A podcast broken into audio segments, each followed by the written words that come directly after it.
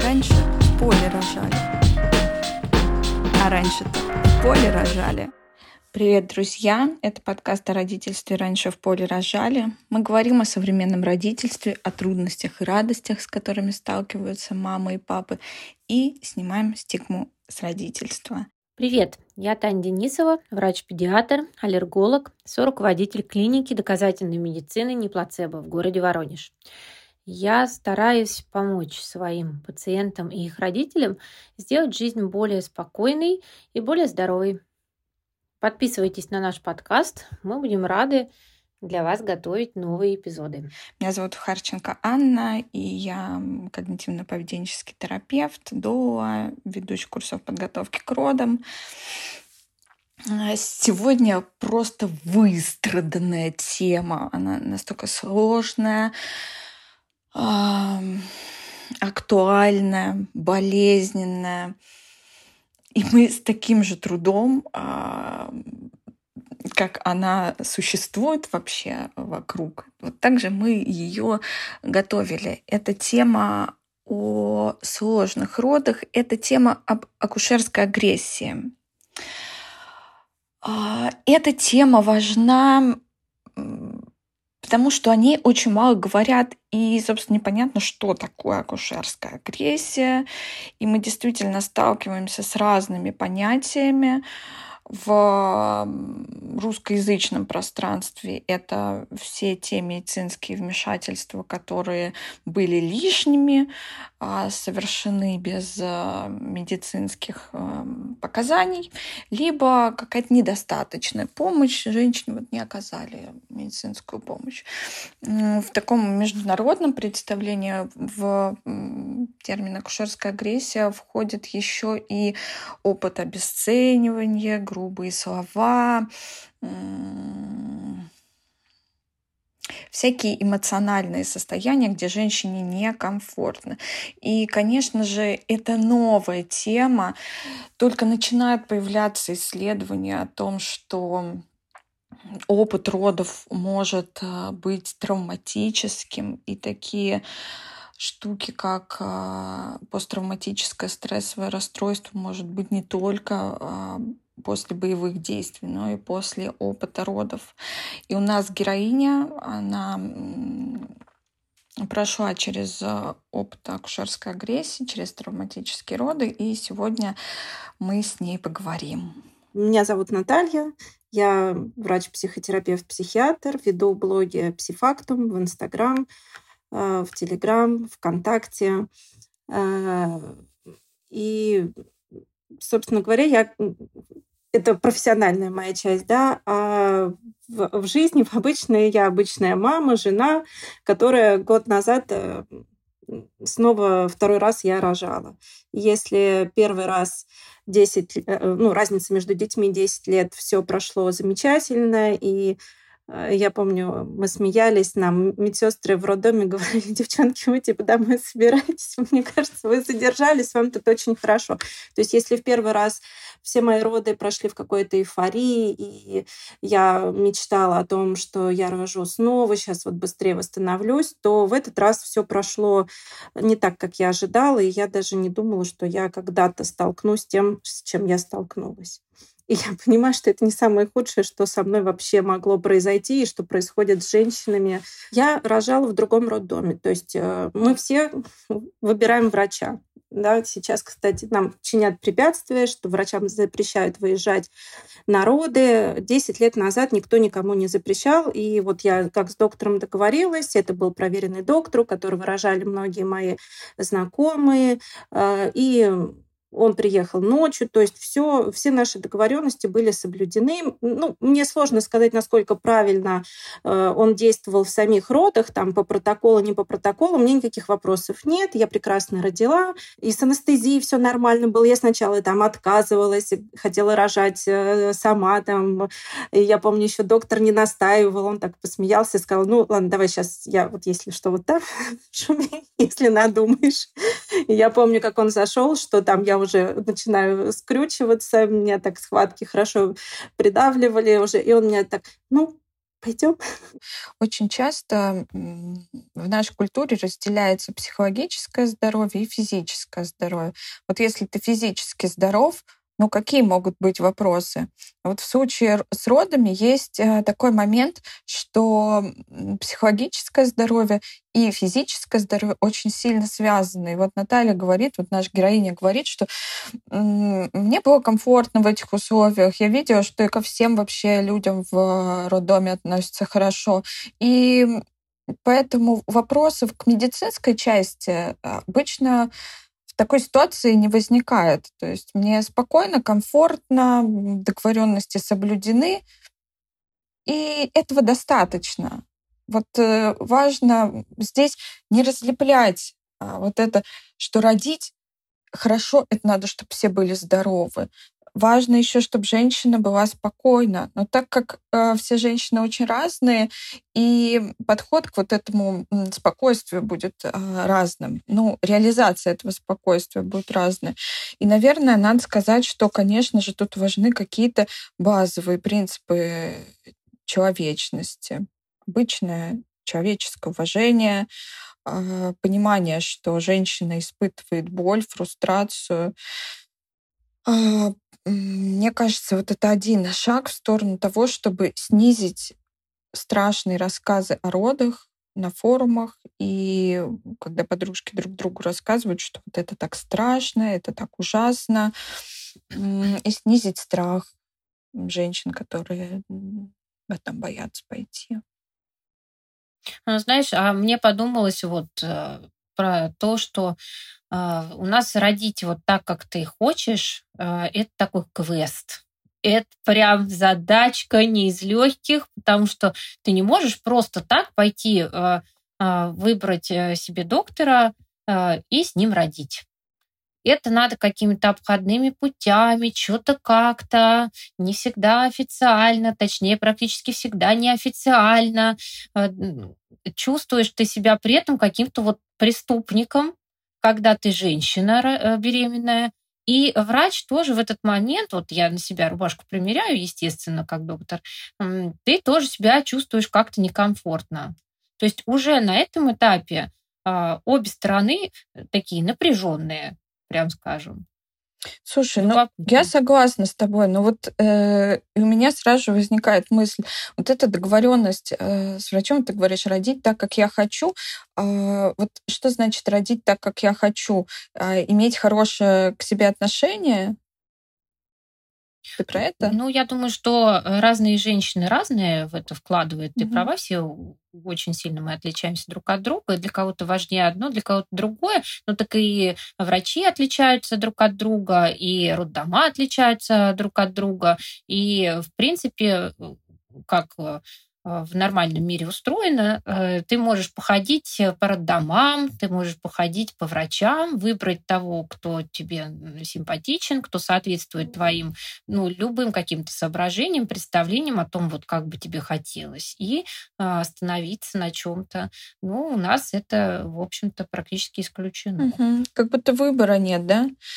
А я просто хотела, знаешь, прокомментировать, что все-таки есть э, ну, страны, там, где тоже выбора нет. Вот, например, в Канаде если ты рожаешь бесплатно, ты просто приходишь... Э, нет, то можно родить как бы и платно, но, в принципе, ты вот живешь на какой-то территории, ты относишься к какой-то клинике, и туда там ты приходишь, рожаешь, и может не быть такой потребности выбирать какого-то врача просто потому, что ну, они в целом все действуют в рамках одних и тех же правил.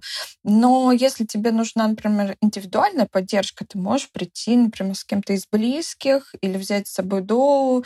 И, ну, то есть это эти потребности могут быть реализованы не только на уровне договора с врачом, а на очень разных уровнях. И такого выбора там, у российских женщин ну, тоже нет. И я хочу просто сделать эту систему чуть пошире и сказать, что не все завязывается именно на одного конкретного врача, и от него там все зависит. То есть род роддом — это какая-то система, где есть предродовое отделение, где есть родовое отделение, где есть послеродовое отделение. Даже если роды прошли супер классно, идеально, вот этот вот вход, точка входа в приемное отделение обычно описывается как э, очень мощный эмоциональный опыт, давайте так скажу. И послеродовое отделение, где женщина не знает, как обходиться с ребенком, не получает поддержки, не получает информации, а может э, столкнуться, э, ну, условно, с грубостью, да, с, в какой-то научной работе это даже было э, названо хамство, да, вот э, с чем-то подобным. Ну, давай послушаем дальше. Я собиралась в этот раз рожать у этого же врача, но э, в моем опыте было, было две ситуации, когда девчонки... Одна родила спустя там буквально два часа после э, начала, э, как почувствовала родовую деятельность, и между родами и оформлением в роддом прошло там, наверное, 20 или 30 минут. Э, а вторая девочка вообще родила в подъезде, не успела доехать до роддома. И меня это напугало, ну, потому что вот этот роддом, в котором я до этого рожала, это ехать на другой конец города. Поэтому я поехала в наш хваленый перинатальный центр, который находится в 10 минутах от моего дома. Врачи, которых рекомендовали, я тоже слышала про них хорошие отзывы до этого, они мне сразу говорили, что мы не выезжаем на роды. Мы не выезжаем на роды. Хорошо. А, я планомерно перебирала и добралась э, до доктора. Ну, спустя год я уже могу назвать его вообще в открытую. Это Алексеева Лариса, Алекс... Лариса Михайловна, доктор э, с очень большим количеством положительных отзывов на про докторов. Э, у нее рожала моя подруга, и она мне ее и порекомендовала. И потом еще очень много людей мне говорили, ой, у нее там моя рожала, это там все там довольны. Но потом оказалось, что большинство из этих людей, они рожали Кесарева, а, а не естественные роды. А, я помню, что пятница, я приезжаю к ней с утра, мне нужно было сделать КТГ 28 января, и она мне смотрит на кресле, потому что я понимаю, что мне стало казаться, что мне подтекают воды. Она мне посмотрела, сделала тест и сказала, что не-не-не, у тебя там, ты родишь не раньше, там, через э, несколько дней. Но я в пятницу в ночь у меня начались схватки. Я ей э, пишу. Причем я еще до того, как мы с ней расстались, я почему-то очень нервничала э, и волновалась, что вдруг она не приедет. И я у нее еще раз спросила, а если у меня ночью, вот если я сегодня там или на выходных можно звонить, все нормально? Она мне подтвердила, что да. И еще тоже, когда мы когда я ездила к ней э, ну, на встречи, я ей там рассказывала про то, что я там начала готовиться к естественным родам, я там делаю себе там эти упражнения, растягиваю промежность. Она еще, и мне еще как-то вот э, все равно профессиональные моменты они делают. Я смотр, видела, что она на меня смотрит с такой какой-то, ну, снисходительной такой улыбкой, так типа и она все время мне говорила, а может быть кесарева? Ну вот, а кесарева нет, не хотите? Нет, ну вы подумайте, потому что многие врачи типа там боятся каких-то последствий, и вот они, чтобы преодолеть свои страхи, выбирают кесарево. Это тоже для меня ну, какая-то такая странная. Ну, меня э, напрягло тогда вот такое легкое отношение к кесареву, потому что э, всю беременность э, меня вела Оля Белоконь онлайн, и, конечно, я была полностью подготовлена по всем моментам, то есть, ну, кто бы вас не вел в родах, это может не помочь, к сожалению. Предварительные договоренности для женщин очень важны. Им э, на этапе беременности может быть э, важно, что будет конкретно именно этот врач, и люди готовы в это вкладываться, потому что в наших реалиях это единственный уровень, единственный доступный формат эмоциональной поддержки. То есть это как-то ломано устроено, но так как есть только медики на родах, могут быть там партнеры не допускают, доу не пускают, э, социального окружения женщин нет, она хочет быть с кем-то знакомым. Э, и если отставить вообще медицинскую часть, ей просто так будет спокойнее. Она видела этого человека, она его знает. Она, конечно же, не проверяла там его какие-то медицинские знания, но просто видит, что нормальный человек с ним рядом комфортно, и этого хочется. И когда такие договоренности не э, соблюдаются, очень сложно скажем так, условно спокойно рожать, да, думать про свои роды, про а, погружаться в процесс, как-то расслабляться. Приходится решать какие-то стратегические вопросы или просто привыкать к новому. И не сказать, что для любой женщины это будет каким-то травматичным опытом, но это может как минимум удивить. Считается ли это там, насилием? каким-то абьюзом. Ну, вот нет какой-то терминологии даже на этот счет, потому что это какие-то ну, не совсем светские, что ли, практики. Ну, то есть мы вот в исследовании даже не знаем, как закодировать, да, что у человека может быть устный договор с врачом, что он приедет. Ну, и коллеги из других стран не очень понимают, что это за прикол такой. Это все таки контракт, да, э, договоренность какая-то.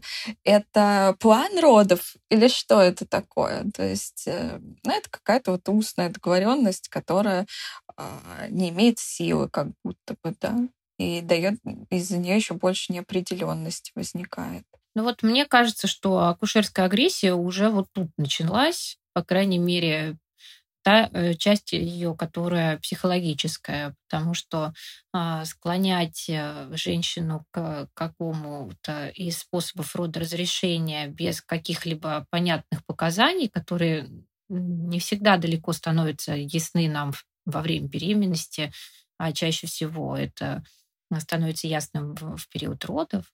А, мне кажется, вот это уже форма насилия. Оперировать э, понятием э, спокойнее будет, э, и многие врачи выбирают такой путь. Это тоже не очень корректно, на мой взгляд.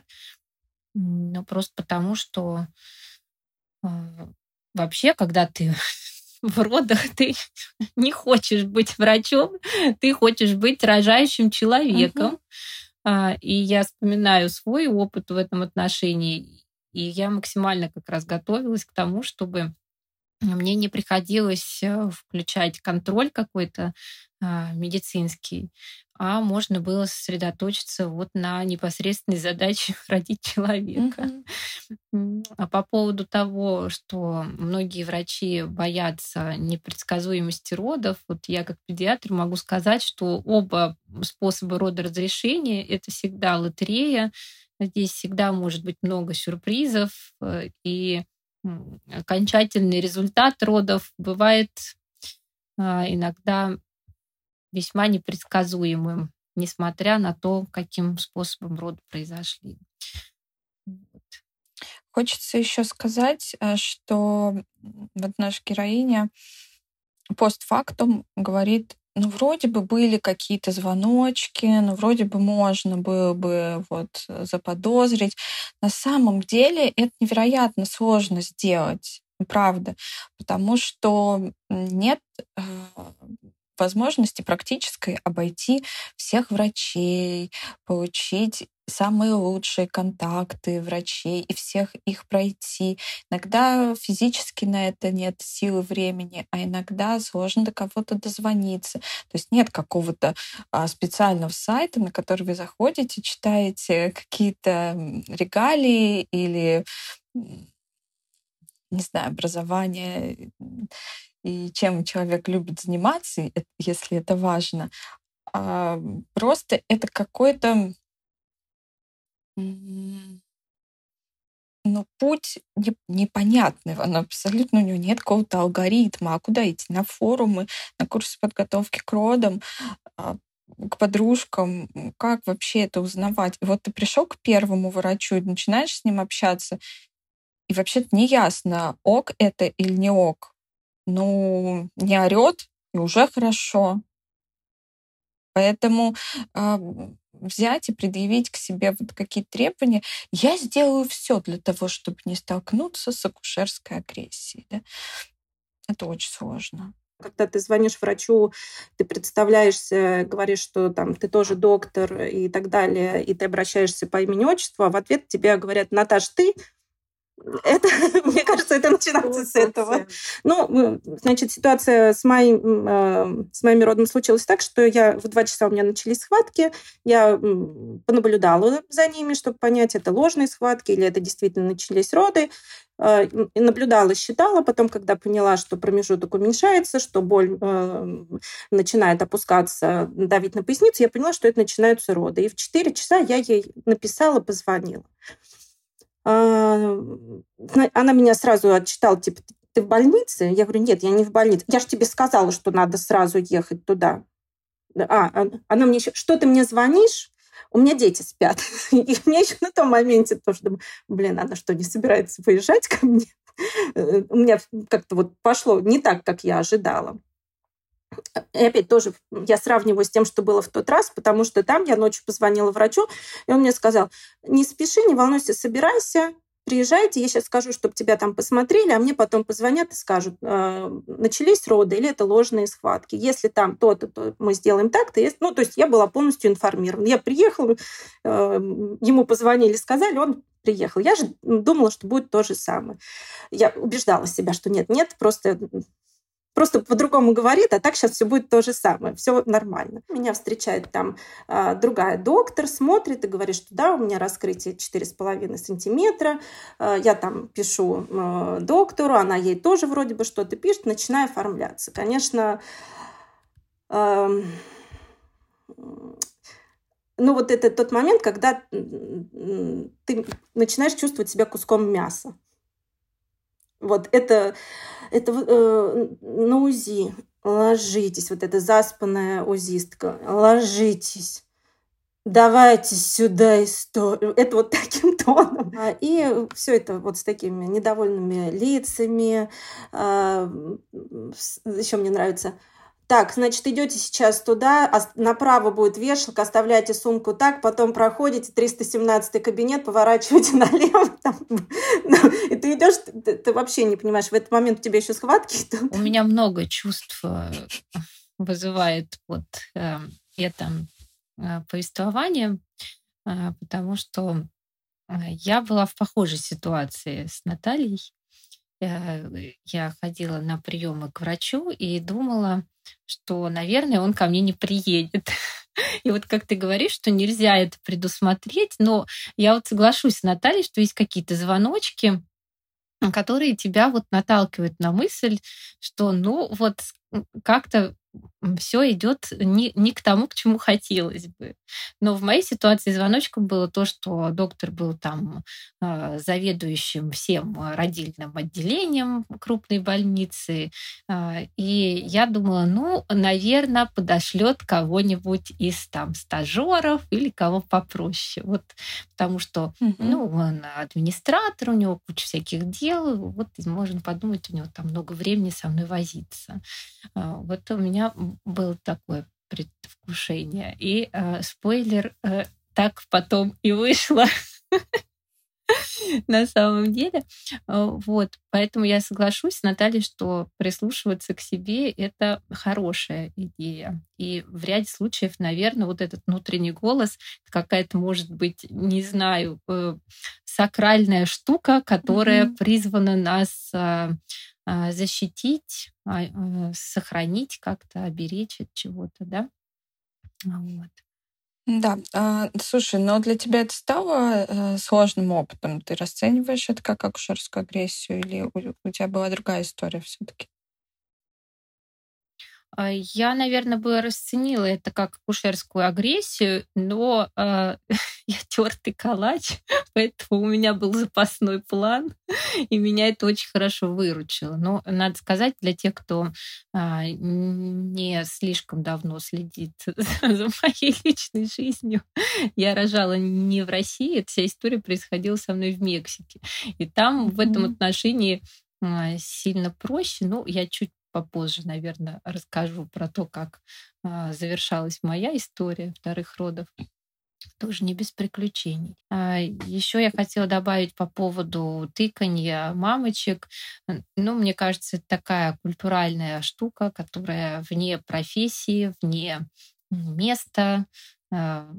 Она просто вот повсюду, это считается, ну, нормой какой-то.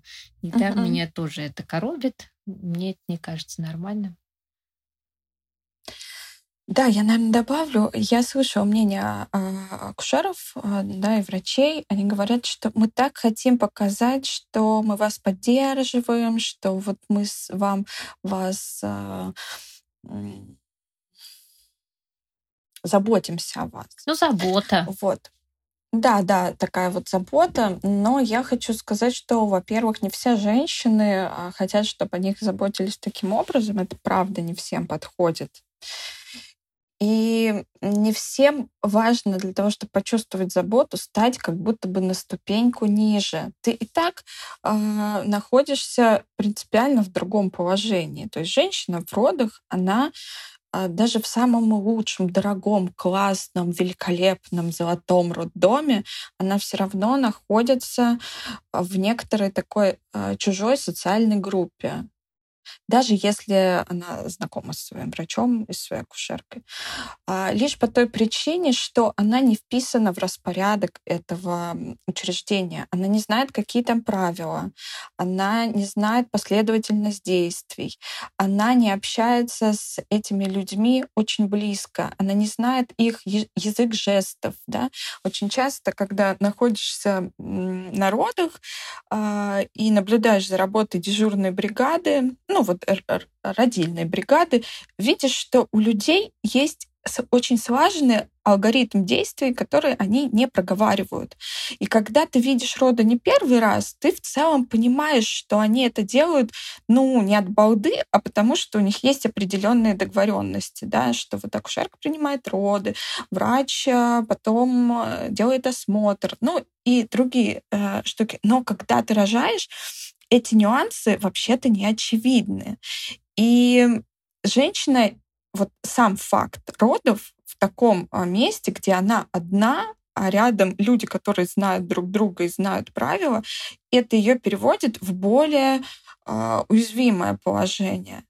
Плюс еще, если положить сюда ощущения, которые не всегда приятные, если добавить сюда еще ну, некоторую вот неизвестность и фрустрацию, которая может быть, а когда это закончится, все ли будет хорошо, мы на выходе получим очень много э, подготовленной почвы для того, чтобы какое-то не аккуратно брошенное слово а, проросло семечком а, травмы. А, вот о чем идет речь, что само положение женщины, оно не очень устойчивое в родах. Не надо ее дополнительно называть мамочкой, показывать. Она и так это знает, она и так без трусов перед вами стоит.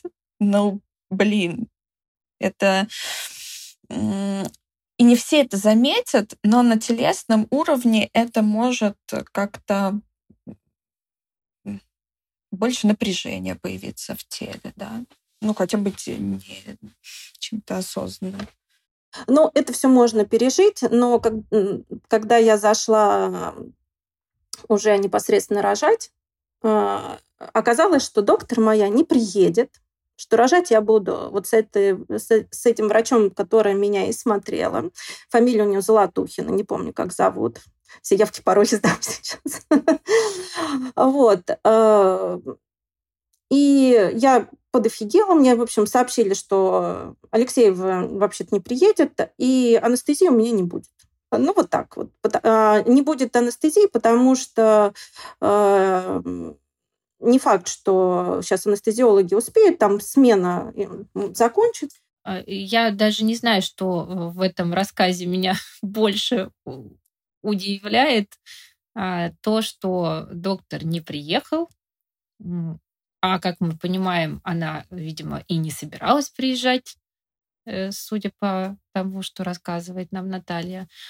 И второй момент – это то, что Ее Величество смена она вмешивается в а, процесс родоспоможения порой очень и очень существенно. Очень многие вещи делаются или не делаются, потому что идет э, пересменка. Как вот это вот э, соотносится с выполнением современных рекомендаций клинических, э, мне трудно сказать. Слушай, очень прикольный комментарий. Я даже об этом, ну, я не то чтобы об этом не думала, я просто вопрос так не ставила. То есть, получается, пациент, у него какой, какое послание он слышит, женщина беременная, ее э, муж? Беременность это очень опасно. Вы все время должны быть на чеку. Вы должны есть что-то определенное, не заниматься сексом и э, лучше всего лежать э, всю беременность. В скобочках нет, это не так на самом деле. Но и сразу реагировать. Вот что-то не так пошло, сразу-сразу быстрее нужно что-то делать. На выходе мы получаем женщину, которая всего боится. Она не разделяет, э, что кровотечение это условно опасно, и это действительно, где надо реагировать сию секунду, а что э, заниматься сексом и спортом при здоровой беременности вообще-то это нормальная история.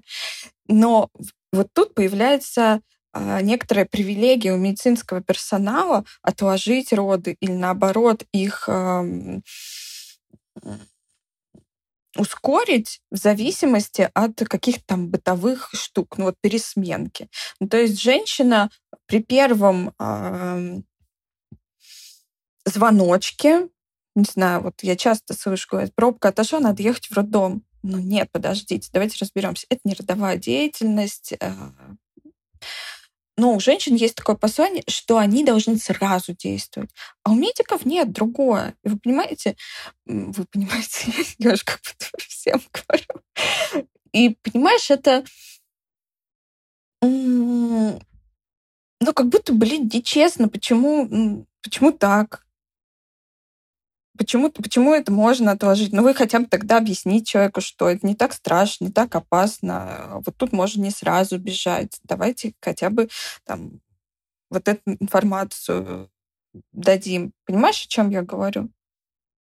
Я понимаю, о чем ты говоришь, но э, мне кажется, что здесь проблема гораздо серьезнее, потому что э, иногда, чтобы успеть там, э, грубо говоря, в свою смену, делаются вещи, которые просто небезопасны. Ну, конечно, да, да, это, это как бы, ну вот, это то, что неоспоримо, я не знаю, почему ты это не сказала, но это опасно, да, это опасно. Из, у нас же есть исследования, которые говорят, что чем раньше ты приезжаешь в роддом, тем чаще ты сталкиваешься с рутинной медицинской помощью. Не обоснованной, а рутинной. И мы также знаем, что а, одно необоснованное вмешательство может не всегда, но может за собой потащить цепь, ну, уже нужных вмешательств, потому что ну, уже, блин, ситуация такая, надо на нее как-то реагировать. А не сделали бы мы этого, может быть, и сам процесс пошел бы легче. Ну, я бы добавила, что отказ в анестезии это, конечно, ну, прям такое проявление насилия уже по всей красе. Ну, как сказать, это уже акушерская агрессия по-русски. Потому что это действительно отказ а, человеку в медицинской помощи, в предоставлении медицинской помощи. Ну, то есть то, на что Наталья имеет полное право. Она имеет право запросить эпидуральную анестезию, тем более она на нее рассчитывает, тем более у нее была такая договоренность, тем более у нее были такие ожидания. А мы знаем, что есть э, четыре фактора удовлетворенности родами. Там это даже не про травматичный опыт родов. А, и туда а, входят э, не буду все пункты перечислять, совместное принятие решений. Это не значит, что врач пришел и сказал, так, сейчас мы с тобой вот это и вот это сделаем. А женщина такая, а, хорошо. Значит, что они совместно это делают. И я еще дополню моментом таким про то, что э, ну вот анестезиологи не успевают э, они там другими делами более важными, чем ты заняты. А, э, вот э, зарубежный мой опыт э, таков, что анестезию готовы тебе сделать в любой период, в общем-то, родов практически. Ну, прям до потуг. Угу. Я тоже была смелая и думала, что я буду без анестезии рожать, угу. я справлюсь. Угу. Меня Аня Харченко готовила терпеть боль, я знаю, как это. Но на раскрытии 3,5 сантиметра я сказала, давайте-ка вашу анестезию уже сюда, я готова, окей, все. Угу. Достаточно. Вот.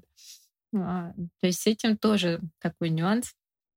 А мы сейчас Слишком говорим... поздно бывает, ну, по-разному трактуется. Да, мы сейчас говорим, и мне что-то так... Ну, вообще тяжело об этом говорить. Просто когда локально видишь, что ну, вот одна женщина столкнулась с таким опытом, ну вот вторая женщина столкнулась с таким опытом. А сейчас перед разговором я решила посмотреть статистику. А, и это вот то исследование, которое мы как раз с коллегами делали на российской выборке. И 17% женщин столкнулись с реальными проявлениями посттравматического стрессового расстройства после родов. И 43%, там почти что 44%, с признаками депрессии.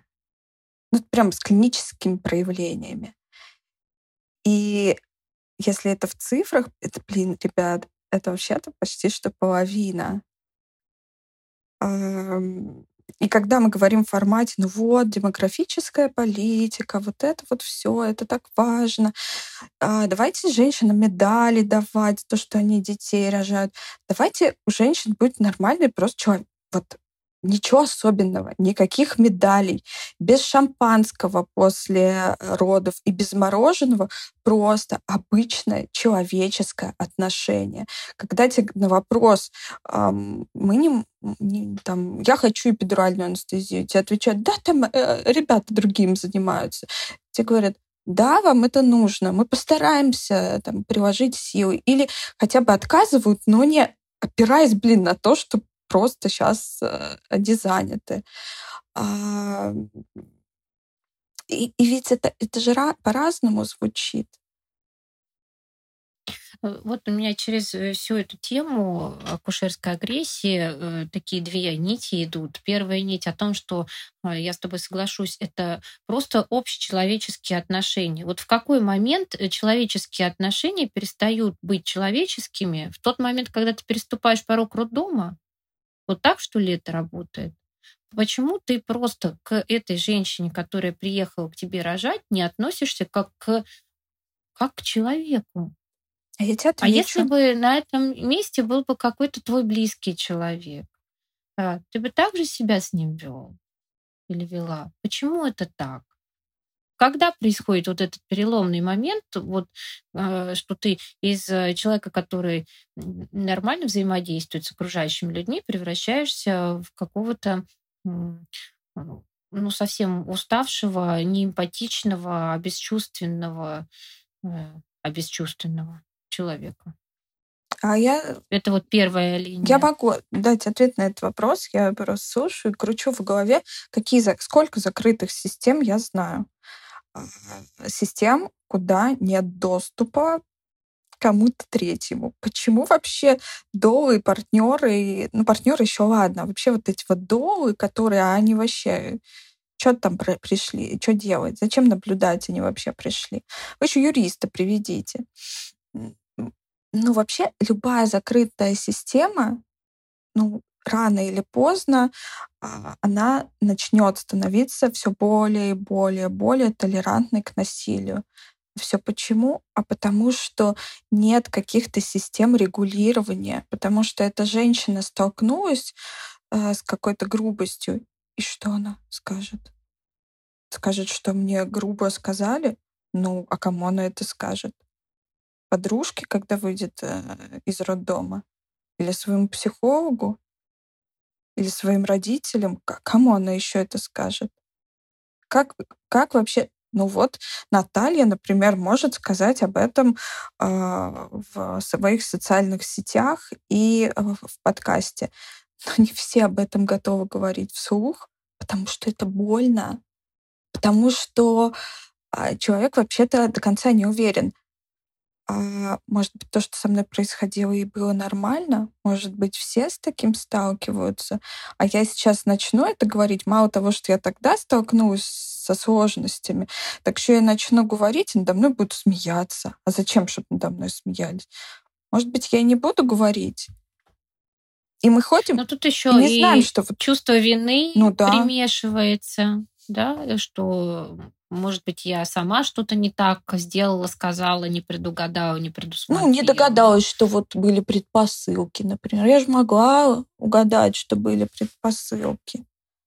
Мгм. Да, и вторая такая линия– это про важность э, коммуникации в медицинской сфере. И я очень рада, что э, все, абсолютно все специалисты нашей клиники, не плацебо, учатся тому, как разговаривать с пациентами. Потому что даже вот э, при всех э, тех э, данных, которые мы имеем, вот эта вся история э, Натальи, она могла бы иметь совершенно другой э, окрас, если бы а, разговор выстраивали по-другому. То есть технические все а, элементы оставить такими же, а вот разговоры поменять, вот впечатление было бы ну, кардинально другим. Да, может быть, мы не, не получили бы какие-то стопроцентно волшебные, удовлетворительные роды для Натальи, но, но не было бы ощущения трэша. Угу. Вот.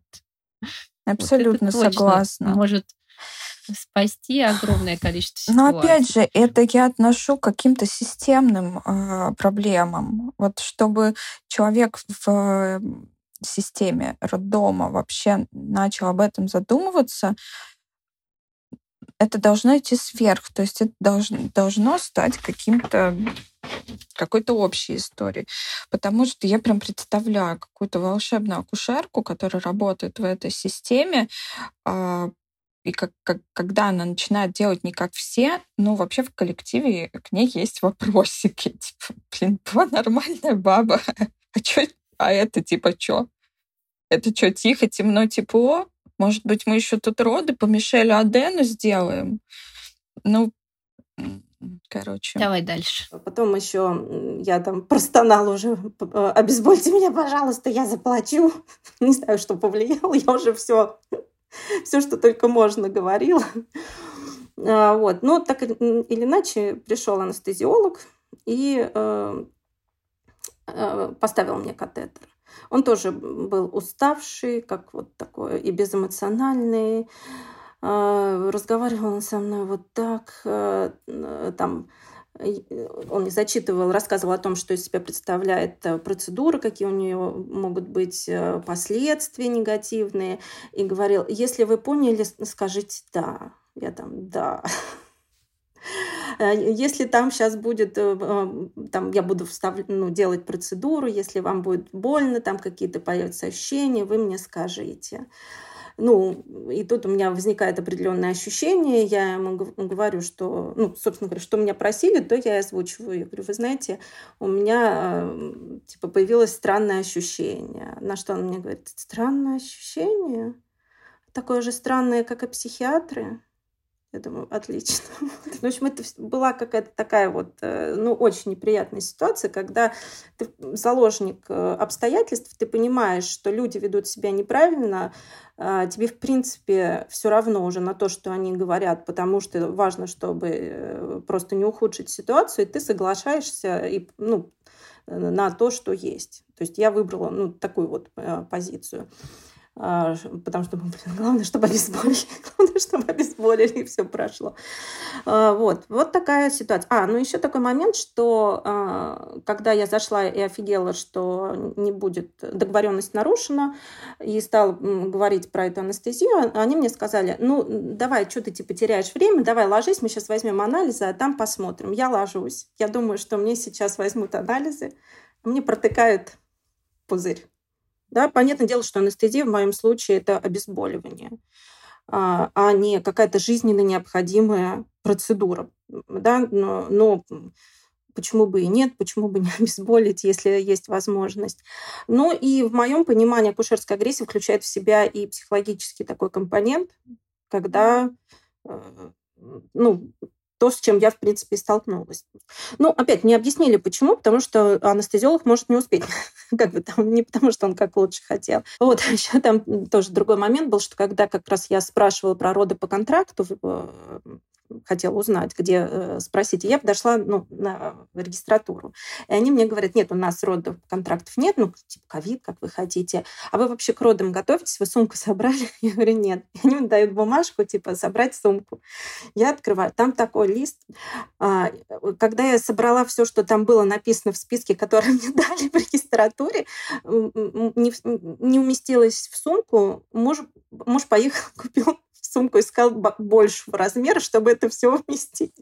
Я, значит, с этой сумкой э, тоже думаю, что я все собрала, я прям подготовилась, как надо, меня ни в чем нельзя упрекнуть. Я с этой сумкой накупила себе ночнушек, думаю, ну, халатик, думаю, буду как белый человек с ребенком, с этой сумкой. Они потом э, меня просто имели вот с самого порога. Типа, куда вы с этой сумкой? Вы что, типа, там пакеты есть? Вы с такой сумкой? Перекладывайте все в пакет. Муж говорит, какие пакеты? Время полпятого утра. Я вам где сейчас пакет куплю? Нельзя надевать свою одежду. Ты должен надеть их ночнушку, и ты должна пеленать пеленка их пеленками. Ой, ребенка их пеленками. То есть там нельзя надевать одежду.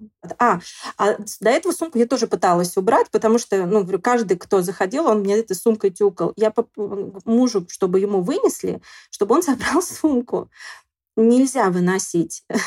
То есть сумку нельзя вынести из роддома, чтобы ее все, все какие-то терки, перетерки, несовпадения с ними, все начиналось с фразы «Ну вы же врач, вы должны». То есть я должна была там всем. Вот с самого начала и до конца. Есть, э, конечно, медсестры хорошие, девочки, акушерки приходили из педиатрического отделения, как-то они там ее пеленали, потому что это был какой-то ужас. Но были вот прям молодые, но уже они в системе. Я там а, как раз молоко стало потихонечку приходить, и вот она э, темно, я Кристину только, ну, она уснула, я сама там себя привожу в порядок. Значит, заходит а, девочка, а, медсестра, акушерка в, дверь, или там не, не, не акушерка, там из педиатрического отделения, включает свет, не здрасте, ничего. И начинает со мной. А, что-то она мне там сказала, ну куда-то что-то я там не туда положил. Мы, мыло есть жидкое, нет, плохо. А, там, и на ты ко мне что-то там, ну, давай, доставай, распелен... Э, давно пеленала, там, э, Ксюха в пирсинге, без маски, там вся такая она кучерявая, красивая, пришла на работу. Ну, в общем, я так чувствую, что я завелась. Ну и через какое-то время я вышла и ей сказала, говорю, значит, послушайте меня, вам сколько лет? Она, 22. И мне 40. Вас не смущает, что вы меня тыкаете? Ну, тут она, конечно, тоже Ой, извините. Я говорю, еще раз зайдете ко мне в пандемию без маски, жалобу напишу. Понятно. Все, больше ко мне не заходила, но сразу отношение такое другое. То есть вот они молодые, но они тебе уже тыкают, вот эти мало... юный персонал, их уже научили я хочу сказать про то, что вот э, паттерн э, поведения отругать пациента это прям такая тоже классическая история. Ну расскажи, откуда mm. это пришло? Давай от, от, открой карты, пожалуйста. Да я не знаю, откуда это пришло, но в целом иногда складывается впечатление, что, ну, знаете же эту шутку про то, что э, отличная работа врачом, если бы не пациенты, мешаются. Ну, то есть все в работе хорошо, вот есть один нюанс. Не знаю, я, я не понимаю, Учат мне так. трудно. Ментальность, что это вообще за прикол? Потому ну, что есть вот... какое-то э, чувство вины. Вот ты только заходишь к врачу, и ты такой, блин, накосячил. А я просто давно не была Слушай, вот ты, в системных... А что ты говоришь, когда вот в поликлинику приходишь, заглядываешь к врачу? Что вот тебе первая фраза какая приходит на, на ум? С какой фразы ты заглянешь э, в кабинет? Заглянешь в кабинет? Здравствуйте. Да, а я вот скажу, извините. Понимаешь? Реально, глянь, может быть, я тоже так говорю. Извините. Понимаешь? Жесть. Слушай. То есть ты пришел к доктору, и ты его отвлекаешь от каких-то очень Блин, ну, важных дел. Я это отдельная история, потому что все-таки я в этой теме кружусь, и для меня это уже больше квест. Типа сделать какую-то манипуляцию и, и вывести людей на человечность какую-то. Но это возможно, если у меня есть какие-то силы, и я не рожаю не без трусов. Да, ну, когда там вакцинироваться, например, прихожу, я вижу, что человек там что-то приуныл.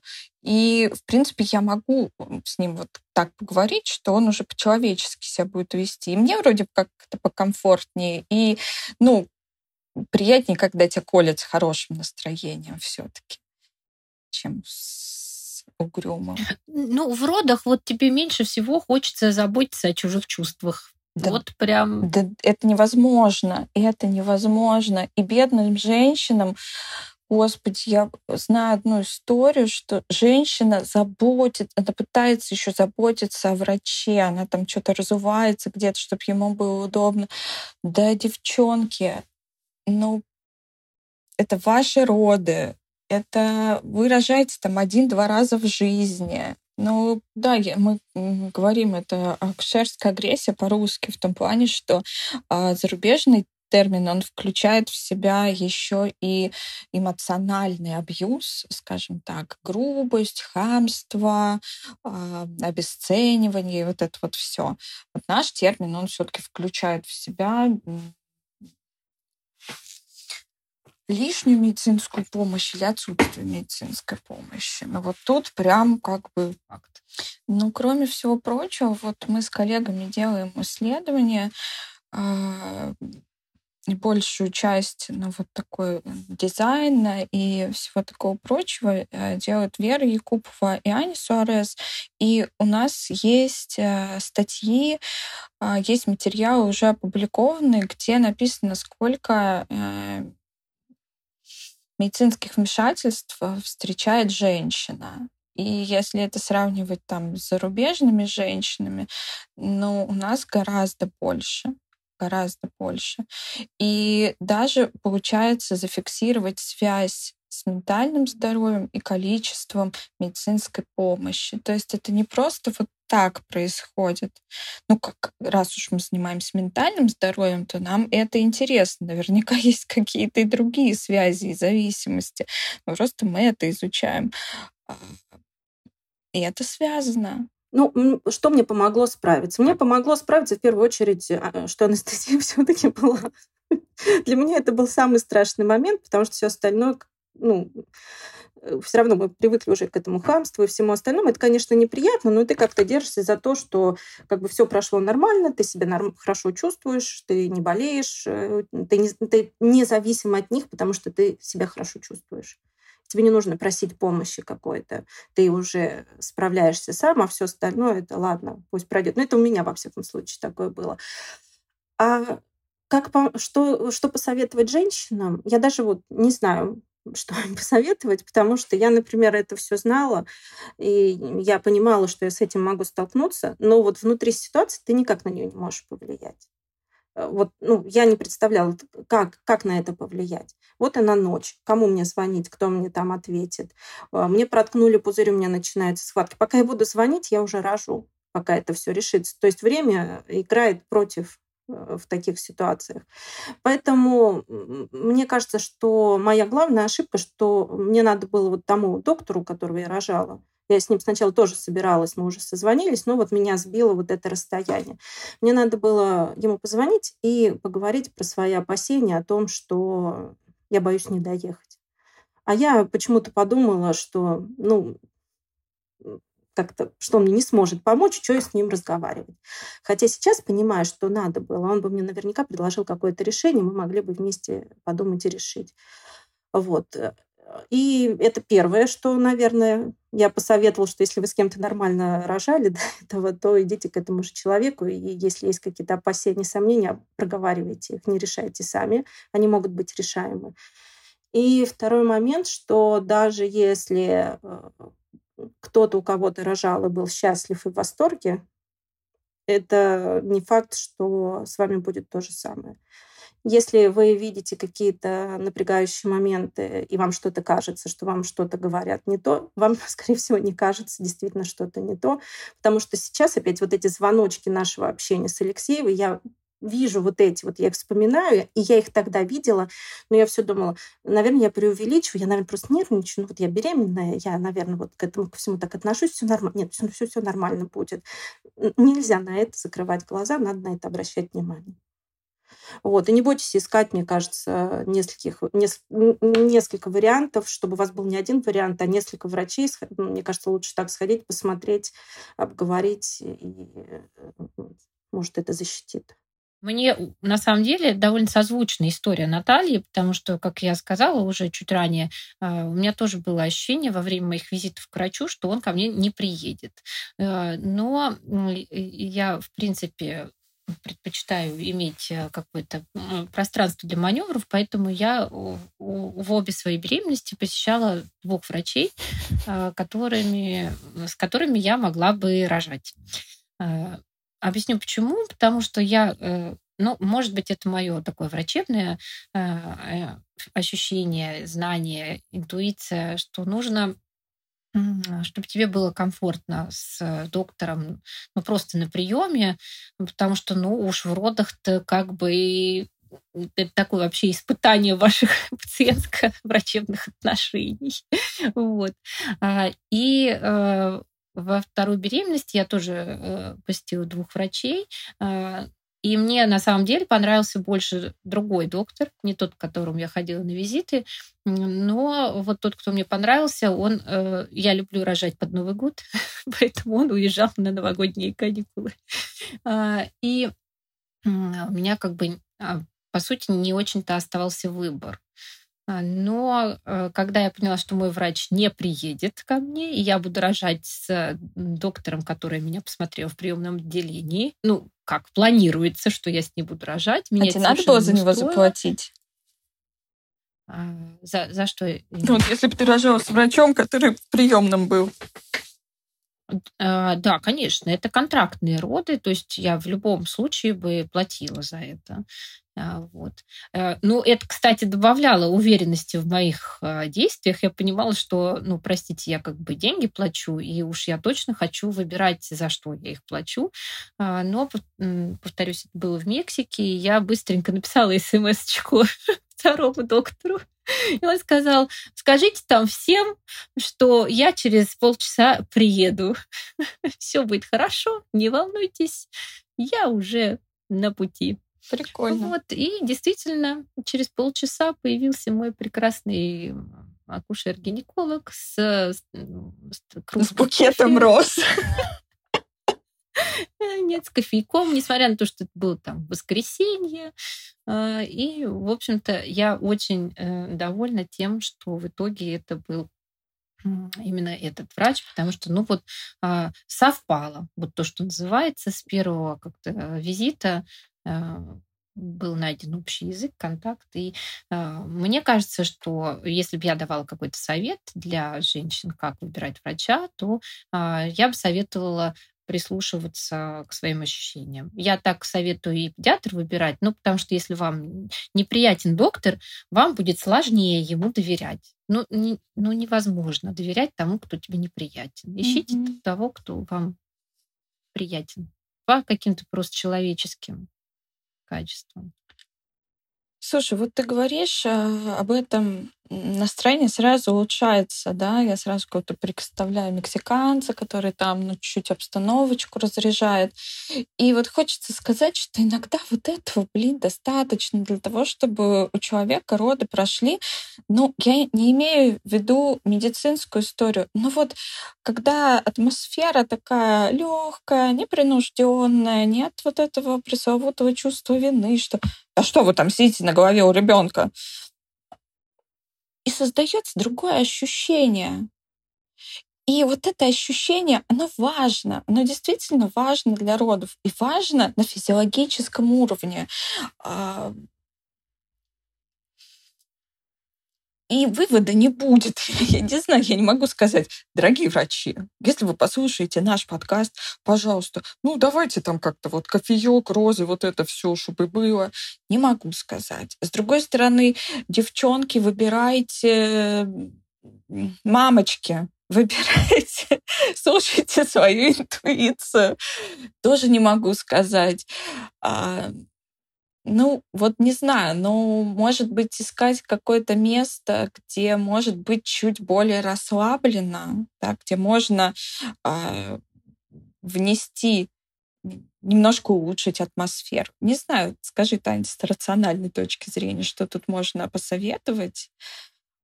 Я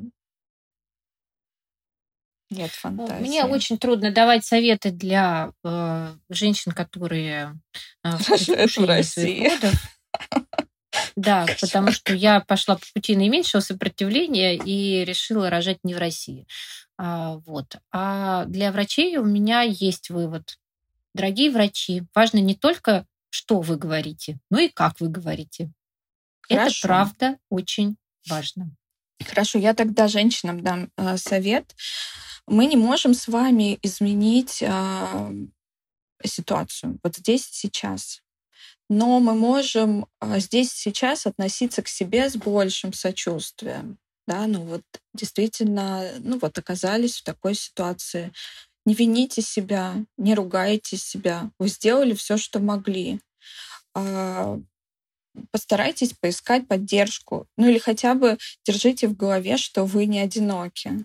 Э, мне кажется, вот когда у врача уже теряется вот эта эмоциональная часть и нет сочувствия, он уже и профессиональное качество теряет, потому что все равно эмоциональность, она играет роль э, э, в наших отношениях. И если ты не чувствуешь сожаления к человеку, ты и какие-то действия не будешь совершать. И в травматичные роды пустишь, когда все ну, из-за того, что человека просто не обезболили, да, потому что врач, ну, как-то, ага, ничего страшного все рожают. И может произойти, мне кажется, и такой травмати... Ну, действительно физическая травматизация. Но это мне так кажется, я не специалист в этом, но я думаю, что это имеет место быть такое. Очень много после родовой депрессии. Скачайте себе опросники, следите за своим состоянием, если что, обращайтесь к специалистам. Есть э, антидепрессанты, совместимые с ГБ. Тоже важный момент. Мы очень надеемся, что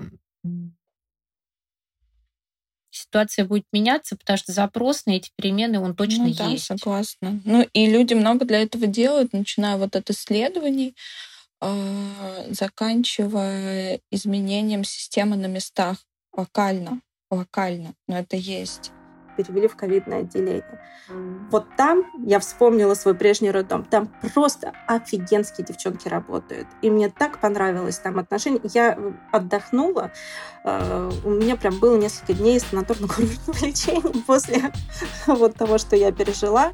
Ну, еще ребенок в детском отделении остался. Я еще немножечко ну, выспалась, отдохнула. И это был вот им вообще большое спасибо этим девочкам в том отделении. Там санитарочки, медсестры, врачи, которые очень-очень хорошо и по-человечески относились э, к девчонкам, которые там лежали.